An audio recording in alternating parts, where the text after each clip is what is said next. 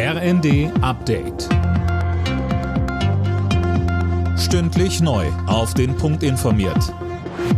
Ich bin Anna Löwer. Guten Abend. Im Fall der Anschläge auf die russischen Nord Stream Gaspipelines in der Ostsee führen die Spuren offenbar in die Ukraine. Deutsche und amerikanische Behörden vermuten, dass eine pro-ukrainische Gruppe dafür verantwortlich ist, berichten mehrere Medien. Fabian Hoffmann berichtet. Vieles ist auch weiter unklar, zum Beispiel wer den Anschlag im September angeordnet und finanziert hat und natürlich warum. Es gibt aber demnach keine Hinweise darauf, dass der ukrainische Präsident Zelensky oder sein enges Umfeld in den Sabotageakt verwickelt sind. Auch denkbar ist weiterhin eine Operation unter falscher Flagge, also dass es nur so aussehen soll, als würde eine pro-ukrainische Gruppe dahinter stecken.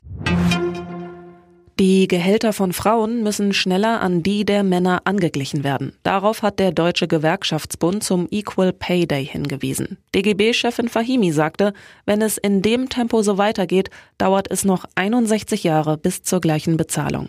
Arbeitsminister Heil nannte die Lohnlücke beschämend. Er hat ein Gesetz angekündigt, das für eine stärkere Tarifbindung in Berufen sorgen soll, die überwiegend von Frauen ausgeübt werden. Blockierte Raffinerien, Bahn- und Zugausfälle und geschlossene Schulen. In Frankreich haben die Gewerkschaften mit massiven Streiks in Sachen Rentenreform weiter Druck auf die Regierung gemacht. Allein in Paris waren laut Gewerkschaftsangaben rund 700.000 Menschen auf der Straße. Es kam auch zu Ausschreitungen.